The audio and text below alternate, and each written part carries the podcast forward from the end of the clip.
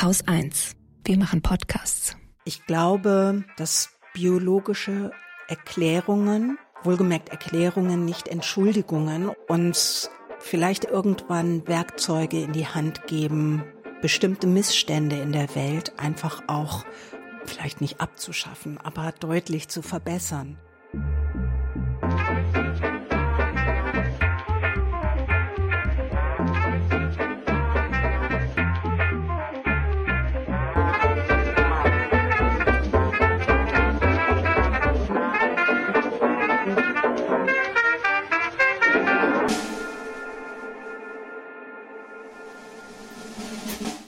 Willkommen bei Feminismus für alle, willkommen beim Lieder Podcast.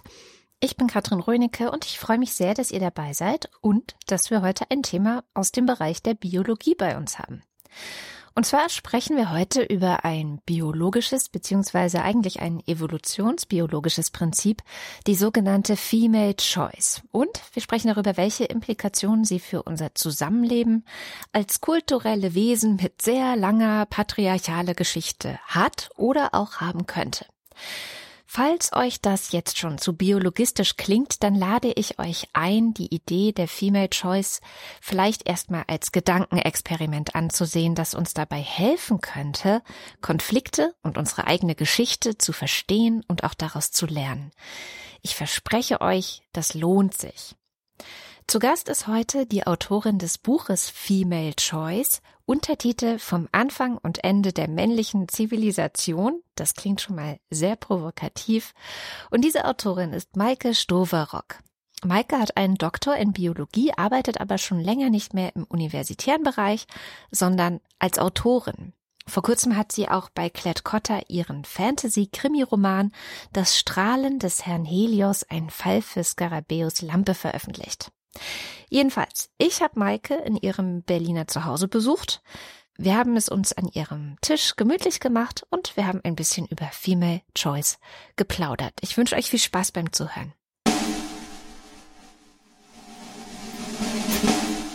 Hallo Maike. Hallo Katrin. Würdest du dich als Feministin bezeichnen? Ja. Ja. Ohne zu zögern. ich hatte lange ein bisschen Schwierigkeiten, das zu tun, aber mhm. heute ja ohne Wenn und Aber. Finde ich gut. Dann kommen wir direkt zu dem Titel deines Buches. Was ist denn, wenn du das irgendwie zusammenfassen könntest, Female Choice eigentlich?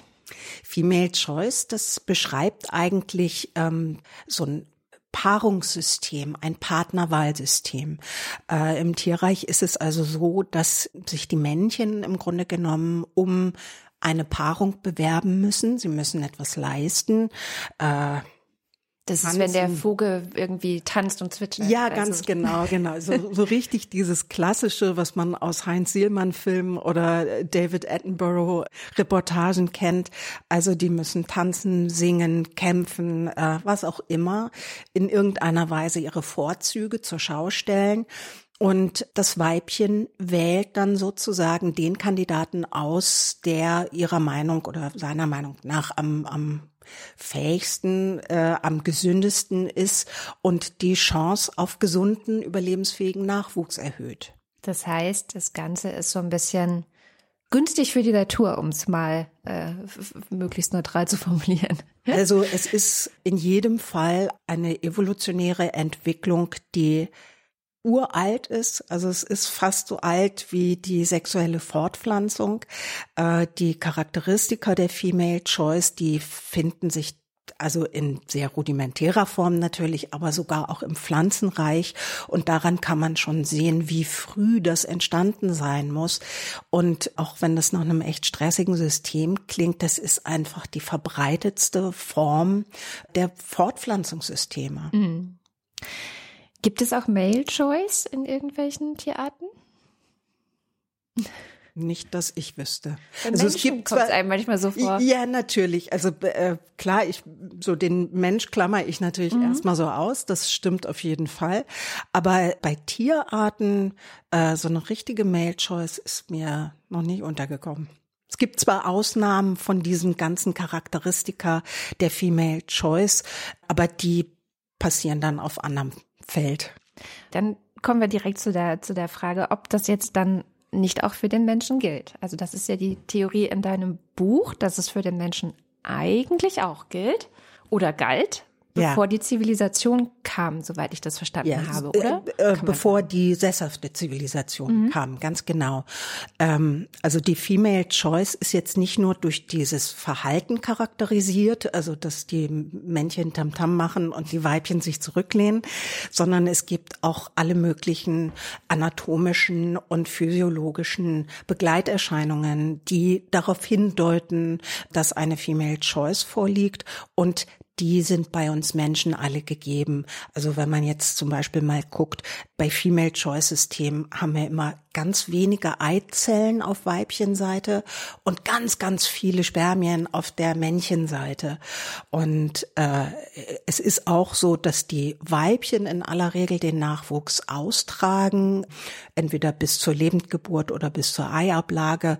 Also über eine längere Zeit der Trächtigkeit quasi den Nachwuchs aus sich selbst ernähren müssen, während für die Männchen überwiegend äh, das Ganze mit der Ejakulation erledigt ist.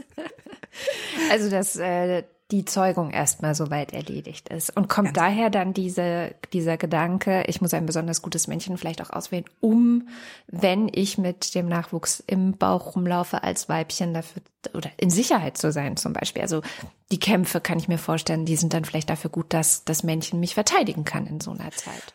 Ähm, also Männchen, die Weibchen verteidigen. Also es gibt natürlich so Haremsysteme, in denen praktisch der, der ähm, wortwörtliche Platzhirsch alle anderen vertrimmt oder auch ein Gorillamännchen. Aber in erster Linie dient dieses ähm, strenge Auswahlverfahren dazu, das Männchen mit den besten Genen zu finden. Ähm, die sexuelle Fortpflanzung ist für Weibchen unfassbar energieaufwendig. Also die von der Produktion der Eizellen, die eben eine sehr kostbare Ressource sind, ähm, bis hin zu einer riskanten Trächtigkeit und Geburt.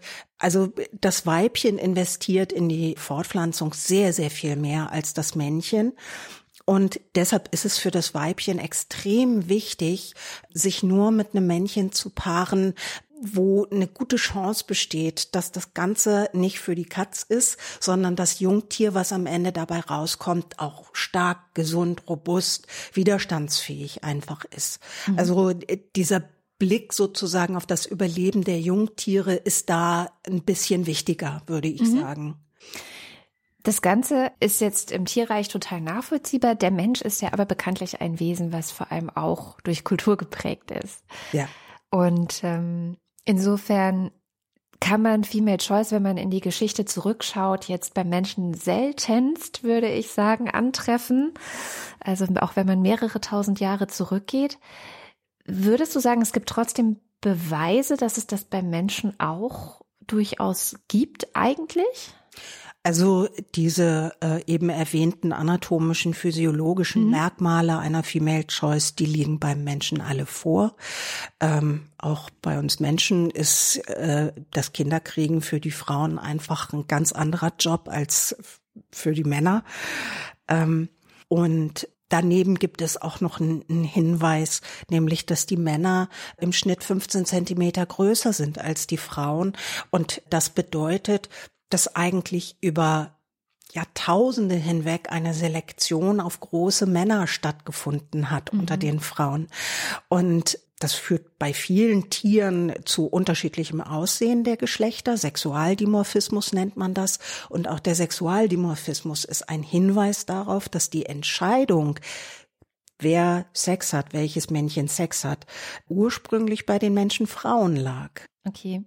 Soweit ich weiß, gibt es auch archäologische Hinweise, dass also ähm, in der Türkei äh, gibt es so eine Region, wo man gefunden hat, dass Menschen früher ganz anders zusammengelebt haben, also wo Frauen und Männer eigentlich viel mehr ja in einer Gesellschaft gelebt haben, wo es nicht diese Unterordnung auch gab unter ja. den Männern. Also ich kenne äh, vor allem Untersuchungen über noch heute lebende Jäger- und Sammlerstämme. Mhm. Da kann man das in, in Zügen noch beobachten. Ich meine, es gibt äh, wahrscheinlich kaum einen Stamm, der heute noch äh, völlig unbeeinflusst mhm. von westlicher Kultur ist, äh, Religion, Kapitalismus und so weiter. Aber ähm, die sogenannten Buschleute oder San, wie sie eigentlich heißen, in Südafrika, da ist es eben so, dass äh, zwar Vermählungen zwischen Mann und Frau auch arrangiert werden, aber eben nicht vom Vater, der es gibt da nicht so dieses patriarchale Prinzip, mhm. sondern die Mütter der Braut suchen den Partner aus und sie tun das natürlich eher nach Kriterien, die sie auch für ihren eigenen Partner wählen würden. Und das ist auch ganz wichtig, die Tochter hat ein Vetorecht. Also, mhm. oder das Paar kann erstmal irgendwie auf Probe zusammenleben und wenn die dann sagen, oh, boah, ey, der geht mir so auf den Geist, dann können sie das lösen ohne Sanktionen oder Nachteile. Und das ist natürlich in der patriarchal arrangierten Ehe ein bisschen anders. Mhm. Da sind wir schon mitten im Thema. Wir sind in einem feministischen Podcast. Wir gucken natürlich total gerne hin, wie kommt eigentlich dieses Patriarchat und was können wir eigentlich dem entgegensetzen? Und wenn ich dich richtig verstanden habe in deinem Buch, dann ist das Patriarchat im Grunde, so wie wir es heute kennen, eine Reaktion auf die Female Choice und eine Art, eine Art Mechanismus, diese ja, unterm Deckel zu halten, damit ähm, Männer profitieren. Könntest du das nochmal ausführen? Was ist denn der Nachteil für die Männer in der Female Choice?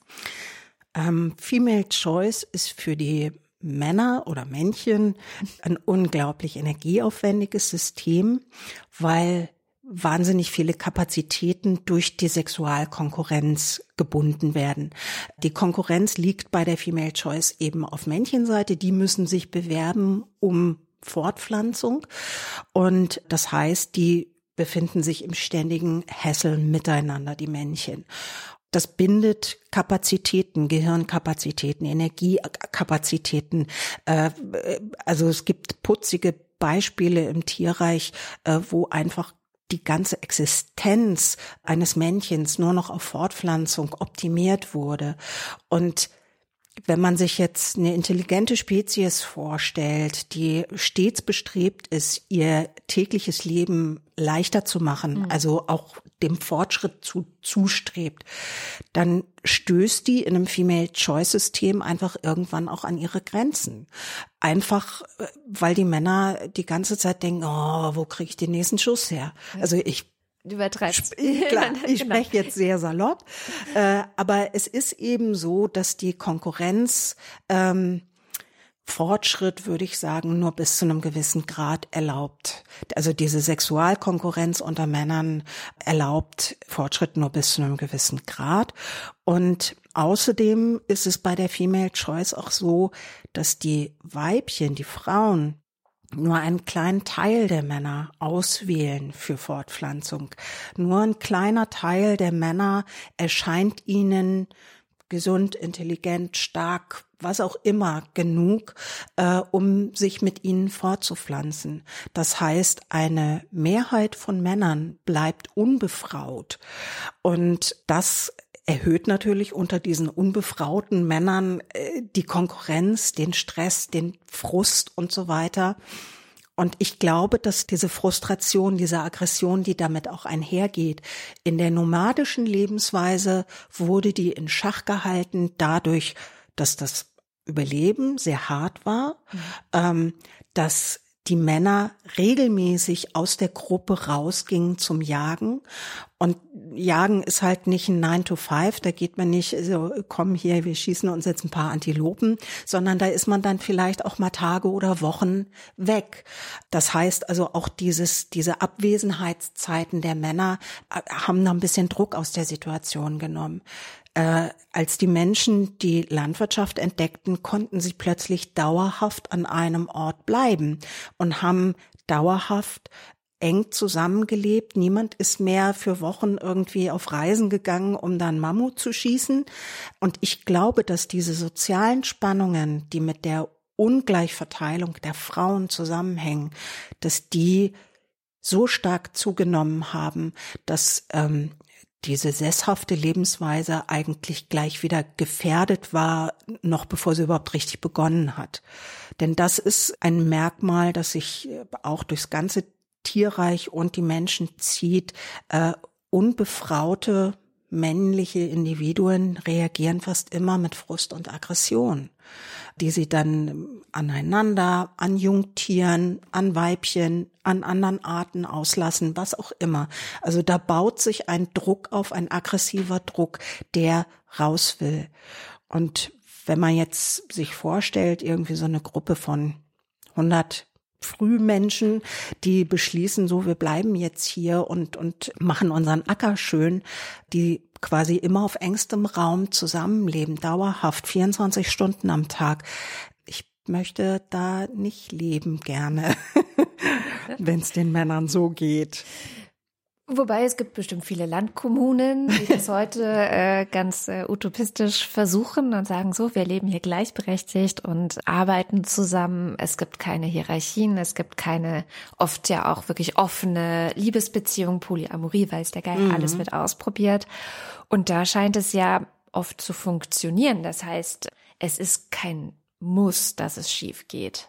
Also zum einen würde ich da in den Raum werfen wollen, dass wenn heutige Kommunen das versuchen, was ich toll finde, ich finde immer toll, wenn Menschen irgendwie alternative äh, Modelle ausprobieren, die haben natürlich schon das Gepäck von roughly 2000 Jahren Kulturgeschichte ja. mit sich, die haben Bildung, mhm. äh, sind ja häufig auch eher höhere Bildungsstände, die so etwas ausprobieren. Die haben gelernt, wie das mit Konflikten ist, wie es mit Gruppendynamiken mhm. ist und der Psychologie und so weiter das sind ja alles Ressourcen, die jetzt die Menschen vor, ich sag mal, 8000 Jahren, äh, sie gerade irgendwie anfingen, ihren, ihren Acker da zu bestellen, die hatten sie einfach noch mhm. nicht. Und diese Ungleichverteilung der Frauen, das würde ich ganz gerne noch ähm, sagen, mhm. die lässt sich nicht beweisen, aber es gibt deutliche Hinweise in unserem Genom, in unseren Genen. Denn es ist so, dass die heutige Weltbevölkerung doppelt so viel weibliche wie männliche Vorfahren hat. Das bedeutet einfach, oh. es haben sich viel, viel mehr Frauen fortgepflanzt und viele Männer sind kinderlos gestorben. Und das Verhältnis, das sich da ähm, nach der Landwirtschaft ergab, das war 95 zu 5. Das heißt, 95 Prozent der Frauen waren nur an 5 Prozent der Männer interessiert. Das heißt, nach der Entwicklung der Landwirtschaft nahmen diese Merkmale der Female Choice nochmal ganz, ganz extrem zu und die Männer wurden gnadenlos ausgesiebt. Okay, man kann sich vorstellen, dass sie das nicht cool fanden. Nee. Und damit sind wir bei der Idee oder bei der, ja, bei der Entstehung des Patriarchats zumindest. Genau. Ähm, ergibt es dann plötzlich Sinn, ne? Ja, ganz genau. Also ich bin der festen Überzeugung, dass bei der Entstehung unserer sesshaften Zivilisation und Kultur die Ausmerzung der weiblichen Macht über die Ressource Sex, das die eine entscheidende Rolle gespielt hat. Ich glaube nicht, dass es eine bewusste Entscheidung ist, also dass es da irgendwie eine Generation von äh, bösen, hinterlistigen Männern gab, die gesagt haben, ah, jetzt äh, müssen wir die Frauen entrechten, sondern ich glaube schon, dass das Prozesse waren, die sich über vielleicht sogar Jahrtausende hingezogen haben. Jede Generation von Männern hat sozusagen geguckt, wie weit sie gehen kann, hat das voll ausgereizt und das ist ja so ein bisschen das Prinzip der Normalisierung. Wenn du Menschen erstmal an einen gewissen Zustand gewöhnt hast, kannst du in der nächsten Generation ein Stückchen weitergehen und mhm. in der nächsten Generation. Und was den Männern da extrem zu Pass kam, war zum einen die Entstehung von Privatbesitz ähm, weil natürlich mit der Landwirtschaft zum ersten Mal möglich war, mehr zu produzieren, als man zum Überleben brauchte.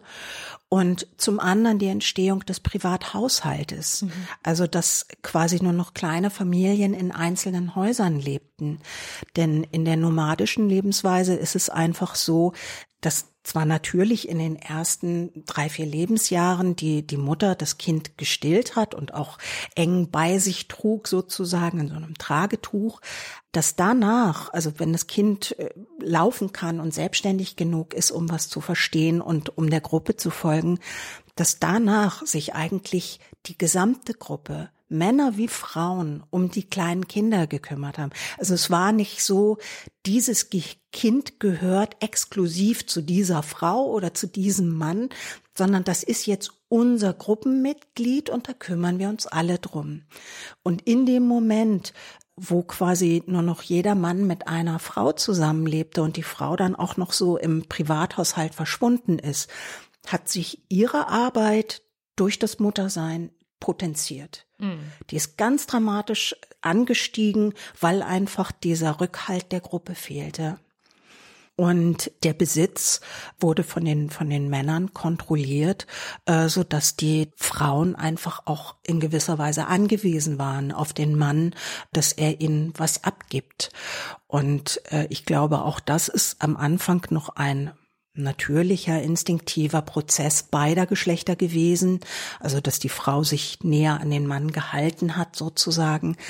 Aber spätestens mit der Erfindung des Geldes haben die Männer sehr bewusste Entscheidungen getroffen, vor allen Dingen hochstehende Männer, Machthaber, Gesetzgeber, denn die haben überall Regeln erlassen, die den Frauen den Besitz verbieten, den mhm. Besitz von Geld verbieten. Das heißt also, aus einer Frau, die durch das Kinderkriegen zwar natürlich in gewisser Weise eingeschränkt ist, aber noch voll und ganz am gesellschaftlichen Leben teilnehmen kann, auch ihrer Arbeit noch nachgehen kann, wird plötzlich eine 100 Prozent abhängige Vollzeitmutter, die nicht mehr viel kann, weil sie auch nicht mehr viel darf. Also die, diese Gesetzestexte, die sind da sehr Beispiel von den Assyrern ähm, äh, ich erinnere ich mich. Ich habe es gefunden äh, als erstes bei den Hethitern, mhm. äh, also wirklich so 2000 vor Christus, ja. wirklich uralte Texte. Also eigentlich noch vor Christentum und Islam. Ja, ja, ja, ja, ja. Solche Texte, wo dann auch zum Beispiel das äh, die Verschleierung auch schon zu finden Richtig, ist. Ne? auf ja. jeden Fall. Also das solche Dinge überhaupt in Gesetzen festgehalten werden. Mm. Also zum einen ist das natürlich ein Schritt, an dem wird aus einem natürlichen Vorgang ein bewusster, mhm. ich sage jetzt mal in Tüdelchen, boshafter Vorgang ein bewusst entrechtender Vorgang. Auch, dass die Frauen also wirklich bis, bis ins römische Reich hinein nicht als Bürgerinnen galten. Mhm. Die Frauen hatten in diesen frühen patriarchalen Gesellschaften vom Moment ihrer Geburt an einen männlichen Vormund, entweder ihren Vater oder wenn der tot war, Brüder und später dann den Ehemann. Und wenn doch mal eine Frau hingegangen ist und sich hat scheiden lassen von ihrem arrangierten Ehemann, ähm, dann musste sie wieder zurück ins Haus des Vaters. Also sie ist aus diesem Unmündigkeitszustand durch keinen Schritt konnte sie da rauskommen. Und da kann man dann auch überhaupt nicht mehr von Freiwilligkeit sprechen oder von einem ebenbürtigen Deal. Ja, du äh, gibst mir Sex und äh, versorgst meine Kinder und dafür äh, versorgst du mich mit Nahrung und, und Unterschlupf. Das wird ja immer wieder so getan, als ob diese Ehe oder das, als ob diese Kernfamilie ein gleichberechtigter Deal ist. Total frauenfreundlich. Ja, genau, genau. Da haben ja beide was davon. Aber wenn man jetzt gerade auch in diese altertümlichen Gesellschaften reinguckt, die Ehe ist entstanden als Zwangsverheiratung von Kinderbräuten. Die Väter haben einfach über ihre Töchter entschieden, und zwar in einem Alter, als die Mädchen noch zu jung waren, um Widerstand leisten zu können. Die Mädchen waren dann vielleicht so zwölf, dreizehn, äh, später bei den Griechen, glaube ich, waren sie vierzehn, aber wirklich Mädchen in einem sehr, sehr jungen Alter, wo man sich wirklich auch fragen kann, inwieweit würde so ein Mädchen denn überhaupt sagen, nee, Vater, hör mal, äh, mhm. den will ich nie heiraten oder so. Also das war ein ganz rigides System. Der Bräutigam war oft doppelt so alt wie die Braut. Und man kann eigentlich sagen, auch wenn das extrem hart klingt, dass die Ehe entstanden ist als institutionalisierte Vergewaltigung, weil die Männer einfach entschieden haben, mit wem die Tochter sich fortpflanzt und nicht nur fortpflanzt, da könnte man ja sagen, okay, die heiraten und dann macht sie einmal die Beine breit und, und kriegt ein Kind und dann ist ihr Dienst getan, sondern sie musste ihm eben auch dauerhaft sexuell zur Verfügung stehen, ihrem Ehemann. Ja. Du hast jetzt ganz, ganz viel schon angeschnitten. Ich habe ganz Ach viel ja, mitgeschrieben. sorry. Ich will nichts davon vergessen, weil ich würde an einen Punkt nochmal zurückgehen nach Mhm. die Frage des Warum eigentlich? Und ich habe ähm, in Vorbereitung auf unser Gespräch noch einmal eine sehr gute, wie ich finde, sehr gute BBC-Dokumentation geguckt, The Ascent of Women. Ich weiß nicht, ob du das kennst, von Dr. Amanda Foreman. Mhm. Nee. Die ist Historikerin und geht eben wirklich auch zurück in diese ganzen, also im Grunde zur Entstehung der Zivilisation. Mhm. Ähm, hat die Assyrer mit drin, geht in die Türkei, hat auch eine ganze Folge zu Asien. Und sie stellt fest, dass im Grunde dieser ähm, die Veränderung, also dass die Frauen eben so per Gesetz und durch die Ehe ähm, eingesperrt werden im Grunde und dem Mann untergeordnet, oft zusammenhängt mit einer Militarisierung der Gesellschaft und mit Gewalt.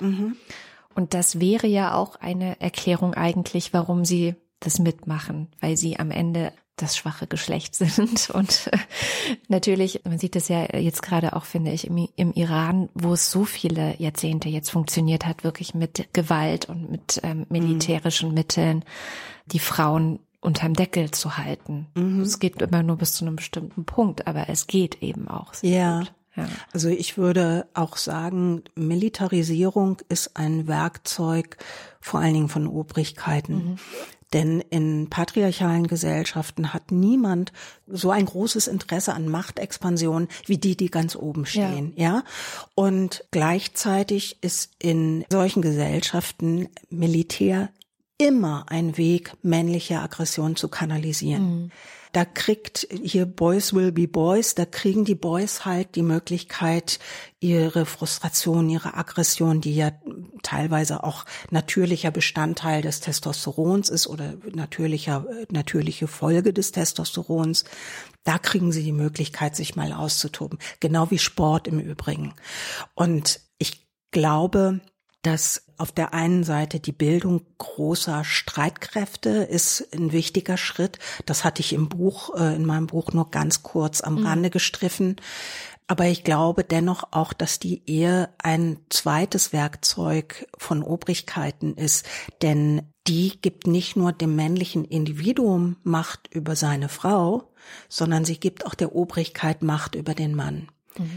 Wir sehen ja in ganz vielen Ländern, dass zum Beispiel sexualmoralische Vorstellungen für Frauen sehr viel rigider gehandhabt werden als für Männer. Und das finden wir alle ungerecht, wir Feministinnen.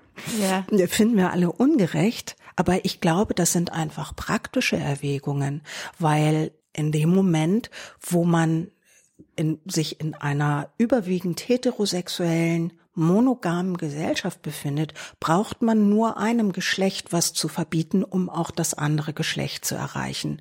Und ähm, die Frauen sind in Tüdelchen das schwache Geschlecht, die haben viel, viel weniger Handhabe, sich zu wehren gegen solche Regeln, weil im schlimmsten Fall ihr Leben bedroht ist, sie Iran.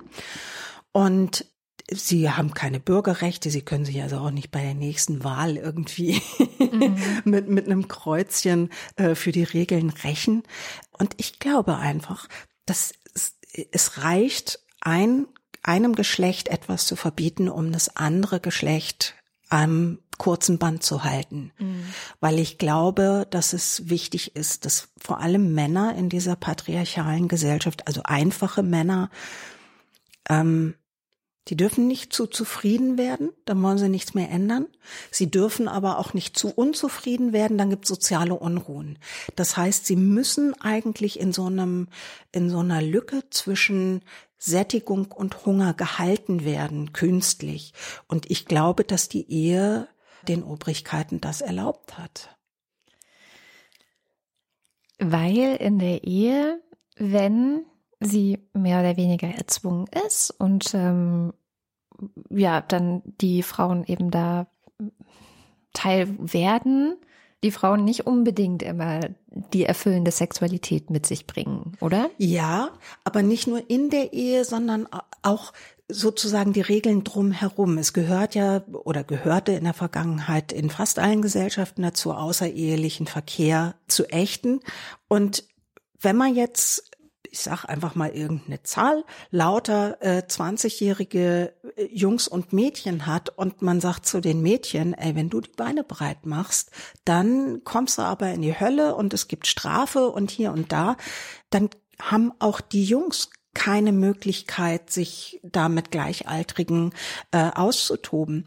Denn das darf man nicht vergessen, wenn der Bräutigam doppelt so alt ist wie die Frau, mhm. äh, wie das Mädchen, dann hat der Junge, also ein, ein heranwachsender Mann, äh, ich sag mal so zwischen 15 und 30, eine ganz schön lange Phase, wo er Druck hat, wo er sexuellen Druck hat. Ich formuliere das wieder so ein bisschen flapsig, ne? Aber Se Sexualität ist nun mal ein Trieb, ein Urinstinkt, das kommt aus uns selber heraus.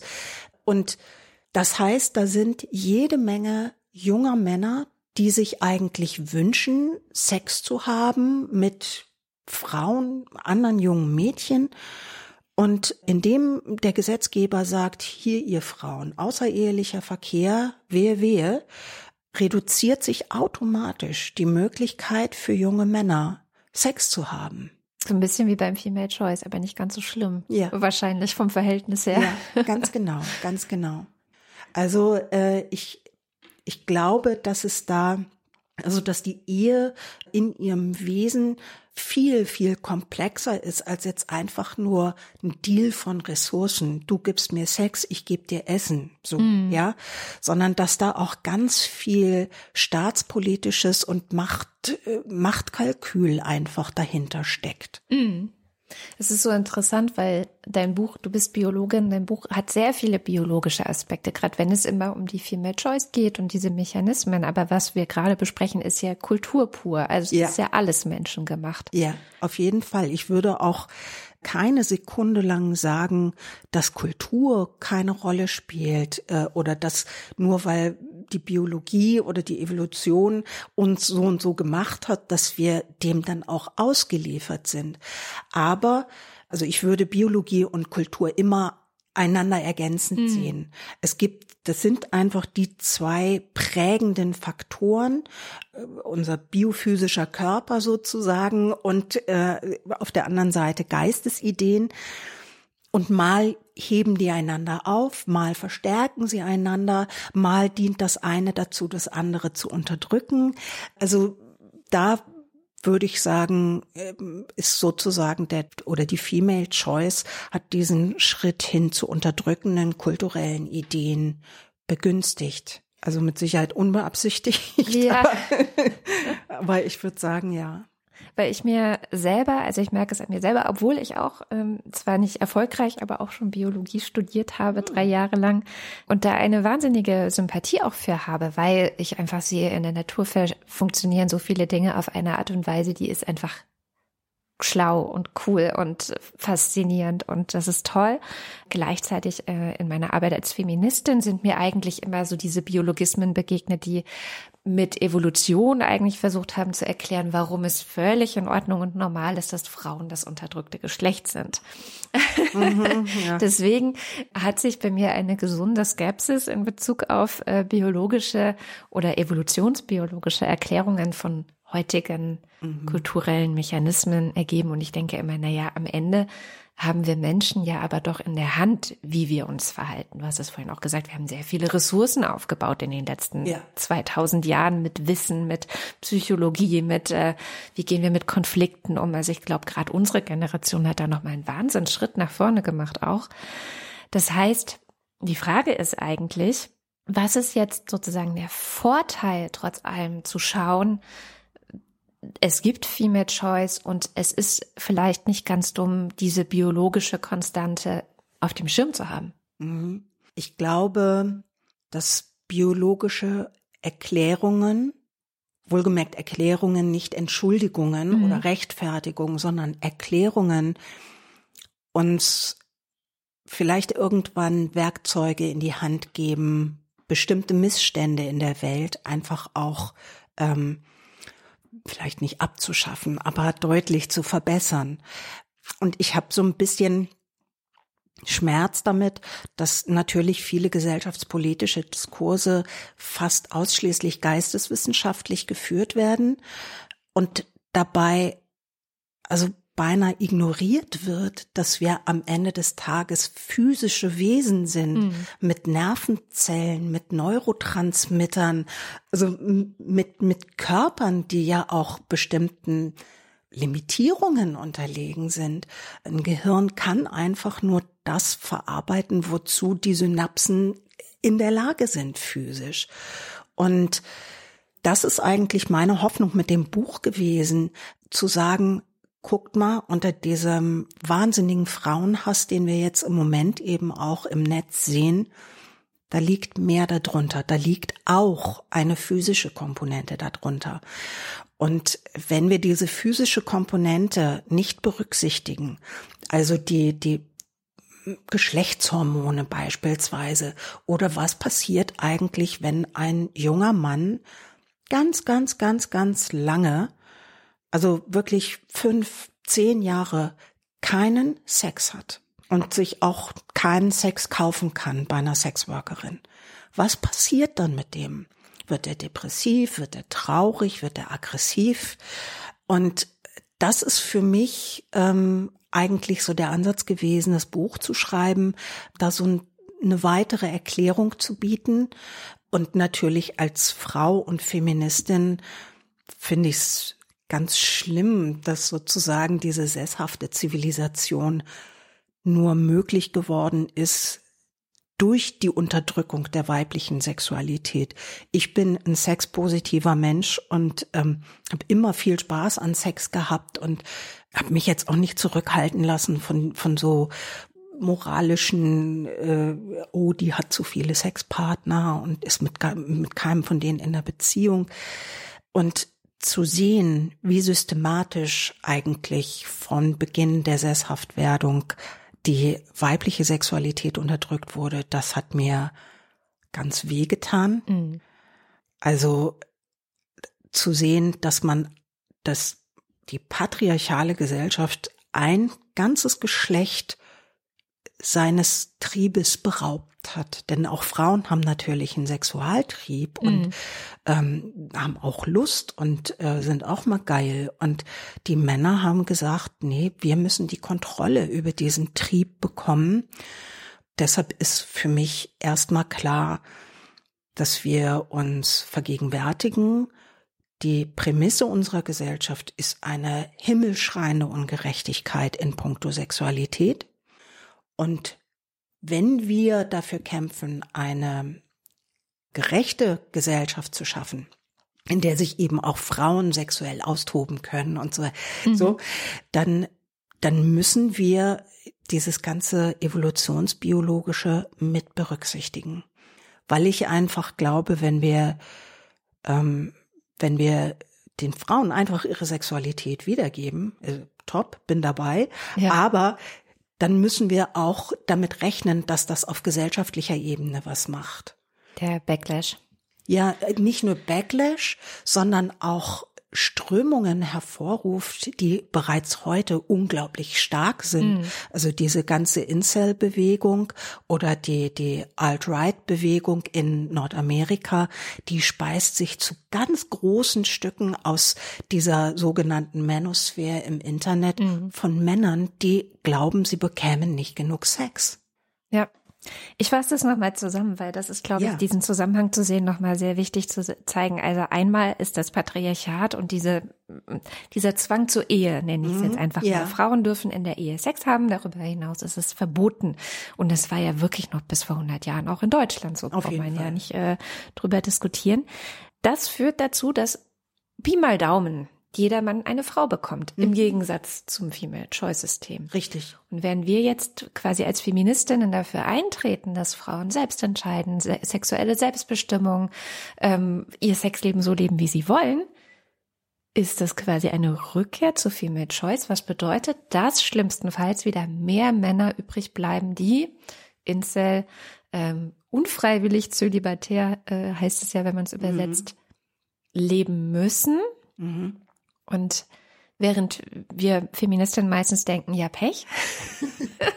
also bevor ich mich mit deinem Buch auseinandergesetzt habe, habe ich halt gedacht, ja, ihr seid erwachsene Menschen, ihr habt irgendwie ein Gehirn, mit dem ihr euch kontrollieren oder beziehungsweise benehmen könnt. Ja, es gibt sowas wie Anstand, was wir entwickelt haben. Es ist nicht mein Problem.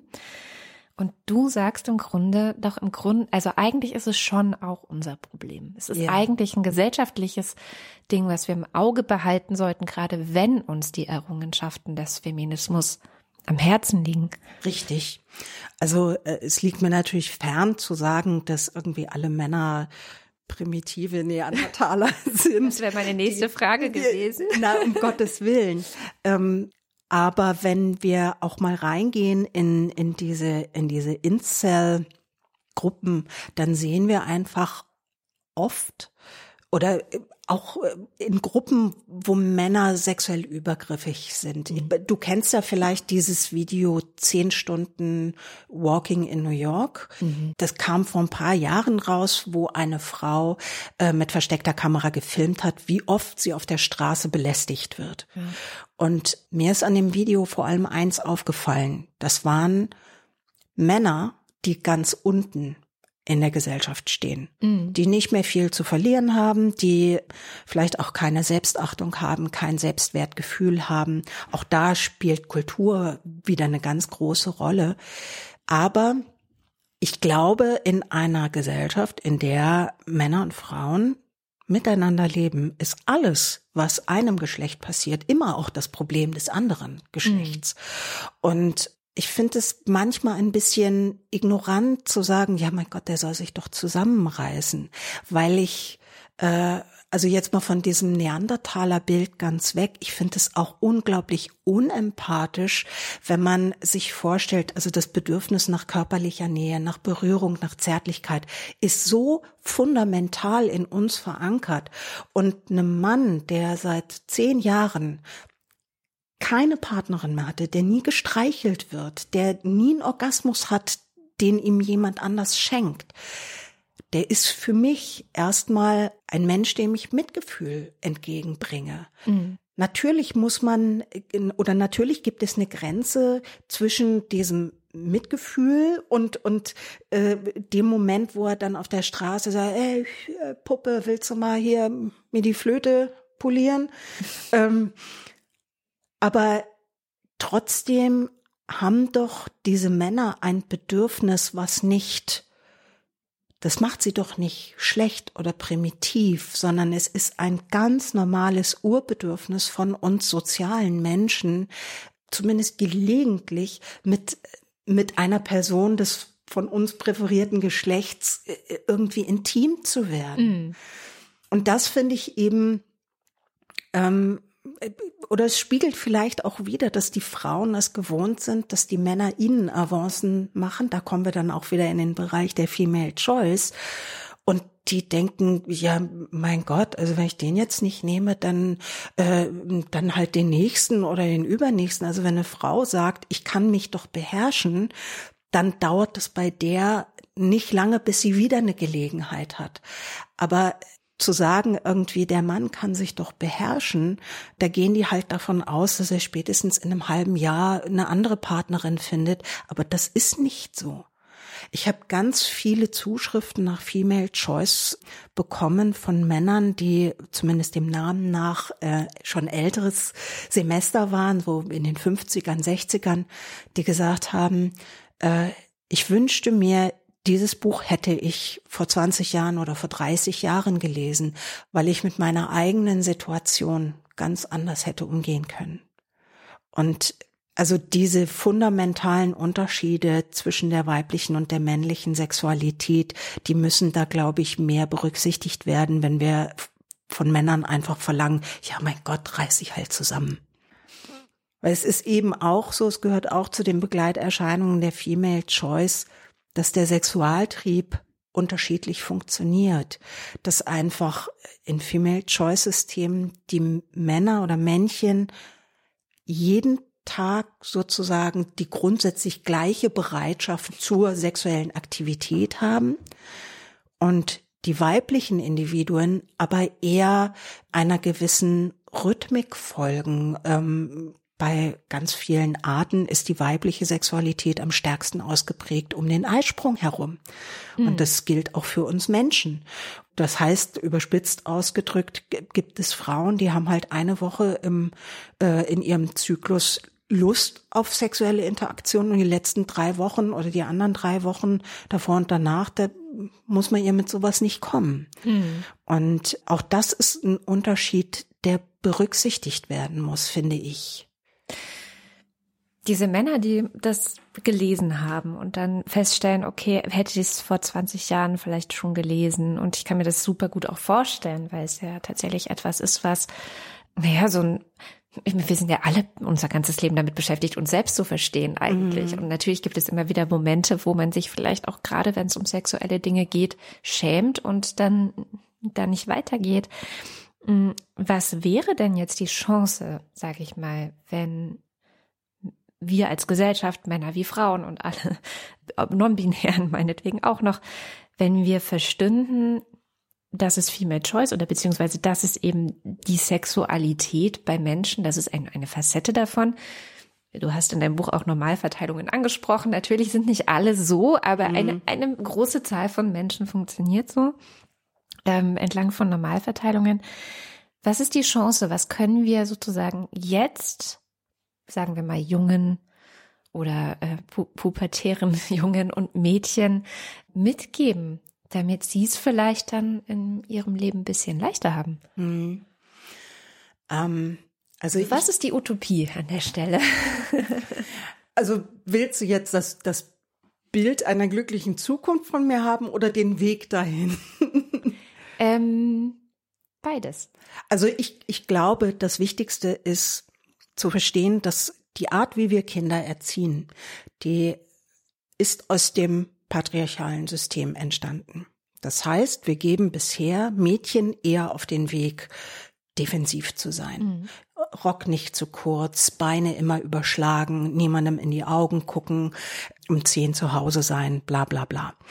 Und den Jungen geben wir mit auf den Weg, also wenn wir gute Eltern sind, geben wir ihnen mit auf den Weg, sei immer freundlich, lade das Mädchen mal zu einem Eis ein oder schenk ihm Blumen oder schick eine Geburtstagskarte. Wir geben den Jungen mit auf den Weg eine Selbstermächtigung. Du hast es in der Hand. Wenn du dich richtig verhältst, dann sagt irgendwann eine Ja. Mhm. Und ich glaube schon diese äh, Selbstermächtigung war, glaube ich, das falsche Wort, eher eine Ermächtigung. Also sie sind handlungsfähige Subjekte. Genau, genau, mhm. genau. Wir geben den Jungs mit auf dem Weg, es, du hast es in der Hand, du kannst darüber entscheiden durch dein Verhalten. Und das ist zwar natürlich auch nicht ganz falsch, um Gottes Willen. Äh, also einen, einen, charmanten, freundlichen, zuvorkommenden Mann äh, finden wir, glaube ich, alle ganz gut. Aber ähm, es führt die Jungs, glaube ich, auch in, in so eine kognitive Sackgasse. Einerseits lernen sie ihr Leben lang, ja, ich hab's doch in der Hand. Und andererseits merken aber eben, oder merkt ein, ein Großteil der Jungs, das führt äh, ganz und gar nicht so oft zum Erfolg, wie man es nach dieser Erziehung eigentlich meinen sollte. Und da würde ich, glaube ich, sagen, muss man ansetzen, äh, Mädchen nicht mehr in die Defensive erziehen, sondern wirklich auch sie zu furchtlosen, äh, sexpositiven Amazonen zu erziehen. oh, und ich finde es auch immer gut. Und die Jungs vorbereiten auf die erwartbaren Ergebnisse der Partnerwahl oder dieser Partnersuche. Nämlich, dass es sein kann, dass egal was sie tun, sie nicht erwählt werden. Und muss man natürlich äh, im Einzelfall gucken, dass das nicht so klingt, dass sich dann der 14-jährige Junge irgendwie keine Hoffnung mehr hat oder so. Äh, das ist ein vorsichtiges, behutsames Vorbereiten darauf, dass der Junge längst nicht so viel Handlungsspielraum in der Partnersuche hat wie das Mädchen. Mhm. Und das finde ich ganz wichtig, denn wir alle betrachten ja in unserer Gesellschaft Sexualität oft so als ach, das wird schon irgendwie. Das, ja. das ergibt sich von selbst. Mhm. Ähm, mir ist äh, im letzten Jahr mal aufgefallen, dass so diese ganz normalen, typischen Dating-Plattformen, äh, in denen es um Beziehungen geht, da kann man alles Mögliche angeben, nur nicht sexuelle Präferenzen. Also Sternzeichen, politische Überzeugungen, äh, was auch immer, Lieblingsessen. aber man kann nicht sagen, äh, ich stehe im Bett da und darauf. Das heißt, wir, wir gehen immer noch so ein bisschen davon aus, ach, wir sind alle sexuelle Wesen, passt schon irgendwie. Und mhm. das tut es in der Realität einfach ganz selten. Und das, glaube ich, müssen wir uns mehr vor Augen führen, dass Sexualität äh, einerseits sehr viel individueller ist und berechtigterweise auch thematisiert werden sollte am Beginn von einer Beziehung, aber andererseits auch, auch solche normal verteilten Muster aufweist, auf die man ähm, eben beide Geschlechter oder alle Geschlechter aufmerksam machen sollte. Also für mich ist, wenn wir jetzt zu der Utopie zurückkommen, mhm. ich habe selber noch gar, gar kein ganz klares Bild, aber als Mensch mit einem starken Gerechtigkeitssinn will ich, dass Frauen sexuell frei sind. Und in gewisser Weise will ich auch, dass Männer sexuell frei sind, weil natürlich diese Zwangsehe, die ist ja auch für Männer kein erotisches Paradies gewesen. Aber ich habe dabei eben immer im Hinterkopf, männliche und weibliche Sexualität funktioniert unterschiedlich nach unterschiedlichen Rhythmen und da ergibt sich an einem bestimmten Punkt auch einfach eine Unvereinbarkeit und eine Gegenläufigkeit, also dass Frauen eben einfach sexuell was anderes wollen als Männer. Ähm, ist es auch ganz oft begegnet, dass Männer gesagt haben, Quantität ist, ist eigentlich wichtiger als Qualität. Also, dass es für einen Mann eigentlich auch in einer langen Partnerschaft wichtig ist, dass einfach Sex stattfindet. Und wie der dann ist und ob der super leidenschaftlich ist äh, und erotisch, das ist gar nicht so wichtig. Hauptsache, er findet noch statt. Und daran sieht man eben schon Frauen natürlich, die sagen, nee, also äh, das soll schon alles mit ein bisschen Stimmung einhergehen. und, und da sieht man dann einfach auch schon, es wird schwierig, die beiden Hauptgeschlechter, sage ich jetzt einfach mal, auf dem Feld beide zu befrieden. Also so, dass beide genau das bekommen, was sie wollen, weil sie zum Teil einfach unterschiedliches wollen. Aber wo ist jetzt die Utopie darin? Ach ja, ich bin ja wegen der Utopie hier. Nein, aber vielleicht gibt es auch. Also manchmal ist es ja auch zu sagen, es gibt keine hundertprozentige Lösung. Ja. Und wir müssen es akzeptieren und wir müssen eigentlich gucken, dass wir einen Workaround darum finden. Ja. Keine Ahnung, eine gute Beziehung kann auch eine Freundschaft sein und Sexualtrieb kann man vielleicht auch anders befriedigen. Also wir hatten ein paar Sendungen auch zur Sexarbeit, wo auch die Sexarbeiterinnen eigentlich immer sagen, die Männer kommen hierher. Einerseits wegen der sexuellen Befriedigung, aber eben auch, wie du es auch gesagt hast, um eine Nähe, um einen Kontakt, um Berührung zu erfahren. Ja. Und ähm, vielleicht ist das ja auch ein Teil ähm, der Lösung in Anführungszeichen. Und also ich, ich glaube, Sexarbeit ist ein, ist ein ganz, ganz wichtiges Standbein. Ich sag mal jetzt so ganz nüchtern irgendwie zur Incel-Prophylaxe. Äh, aber natürlich ist Stand heute zum einen die Prostitution äh, eine ganz große Gefahr für Frauen. Es sind ja überwiegend weibliche äh, Sexarbeiterinnen. Ähm, da ist, ist Zwangsprostitution, da ist Gewalt und so weiter. Ähm, das muss natürlich irgendwie erstmal abgeschafft werden, mhm. mehr Transparenz und Sicherheit für die Sexarbeiterinnen geschaffen werden und aber auch die gesellschaftliche Stigmatisierung, ja. sowohl von Frauen, die als Sexarbeiterin arbeiten, als auch von Männern, die zu Sexarbeiterinnen hingehen. Denn das ist immer noch, ach, der kriegt keiner ab, der muss zu einer Prostituierten gehen. Und äh, ich könnte mir vorstellen, wenn wir das niedrigschwelliger machen und, und offener und freundlicher und aus dieser Schmuddelecke mhm. rausholen und sicherer, so dass es was viel Normaleres ist, dann können Männer da eben auch eine Form von Erleichterung äh, finden, die, die diese Probleme einer freien weiblichen Sexualität abpuffert. So ein bisschen wie dann heute ganz normal ist und früher überhaupt nicht normal war, zu, zur Therapie zu gehen. Ja, ganz genau, ja. ganz genau. Oder zum Arzt oder so. Also mhm. das äh, es gibt Bedürfnisse und die sind erstmal nicht falsch und wir gucken, wie wir als Gesellschaft gut damit ganz umgehen. Ganz genau. Also ich glaube das ist insgesamt doch eine schöne Utopie. Ja, ja. ich glaube insgesamt müssen die Männer mehr das Gefühl bekommen, dass ihr Sexualtrieb nicht was Primitives, äh, Schlimmes, äh, eine, eine reine Zumutung für alle Frauen ist, sondern dass das erstmal Bedürfnisse sind, die jeder von uns hat. Jede und jeder. Maike Stoverock, vielen Dank für das Gespräch. Ja, ich danke. Und das war's auch schon für heute vom Lila Podcast Feminismus für alle. Ich hoffe, ihr habt ein paar neue Denkanstöße bekommen und Lust, euch weiter in die Thematik einzuarbeiten. Alle Infos zu Maike Stoverocks Buch Female Choice verlinke ich euch natürlich in den Show Notes. Und wir freuen uns auch weiterhin, wenn ihr den Lila Podcast unterstützt, denn wir sind bisher zur Hälfte ein Hörerinnen finanzierter Podcast. Das heißt, die eine Hälfte verdienen wir über Crowdfunding und die andere Hälfte über Werbung. Das heißt, auch wenn ihr wollt, dass wir unabhängiger von Werbeeinnahmen werden, was wir uns sehr wünschen würden, dann könnt ihr direkt einen Beitrag dazu leisten, indem ihr uns auf einem der vielen möglichen Wege, die wir anbieten, zum Beispiel Steady, Patreon, über Apple Podcasts direkt, über PayPal oder einfach auf unser Konto, ja, finanziell was da lasst. Ähm, je mehr von euch das machen, desto unabhängiger wird der Lila Podcast. Und wir freuen uns natürlich, wenn ihr nächste Folge wieder einschaltet. Die kommt in zwei Wochen. Und so viel kann ich schon mal verraten. Es wird ein ganz interessanter Mashup mit einem anderen Podcast. Vielleicht habt ihr schon mal davon gehört. Er heißt Gedankensalat. Ich bin schon sehr gespannt auf diese Folge und ich freue mich, wenn ihr dann auch dabei seid. Bis dahin.